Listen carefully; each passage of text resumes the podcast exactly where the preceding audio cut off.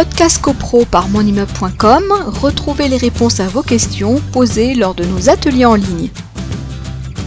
Alors, il y a une, personne, un monsieur Galvez, qui disait Je me pose souvent la question quant aux limites à ne pas franchir entre mission du syndic et rôle du conseil syndical. Cette question, elle est importante parce qu'on a vu au cours de cette soirée que les fonctions du conseil syndical avaient été considérablement euh, élargies. N'empêche que l'organe représentatif de la copropriété, ça reste le syndic.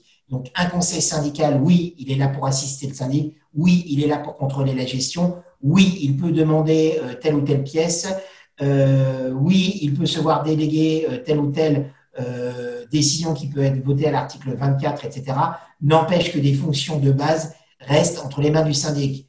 Les fonctions de base, si votre copropriété doit engager une procédure vis-à-vis d'un tiers, ça peut être une copropriété voisine, ça peut être une entreprise, ça peut être vis-à-vis d'un copropriétaire qui ne paye pas ses charges, ça peut être vis-à-vis d'un locataire qui cause des nuisances, etc., etc.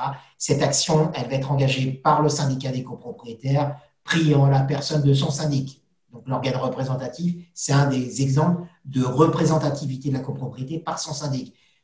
Autre chose, les contrats souscrits au nom du syndicat des copropriétaires, l'assurance couvrant les risques euh, euh, de l'immeuble, assurance obligatoire évidemment, le contrat est souscrit par le syndic au nom du syndicat des copropriétaires. N'empêche que le conseil syndical peut évidemment demander à voir les contrats et de dire bah, ce contrat, euh, ça serait bien de ne pas le reconduire puisque avec la loi Châtel, on rappelle que le syndicat des copropriétaires qui ne s'est pas vu rappeler la possibilité qu'il a la possibilité de, dénoncer le contrat, eh bien peut dénoncer comme un particulier à tout moment un contrat, donc notamment le contrat euh, qui couvre l'immeuble. Donc, mais n'empêche que le contrat, s'il est reconduit ou si c'est un nouveau contrat, c'est toujours la copropriété représentée par son syndic qui souscrit les contrats au niveau du syndicat. Je, euh, fais des choses de manière très synthétique et forcément trop courte, mais ce qui représente la copropriété vis-à-vis des tiers, c'est toujours le syndic, hein, tout de même,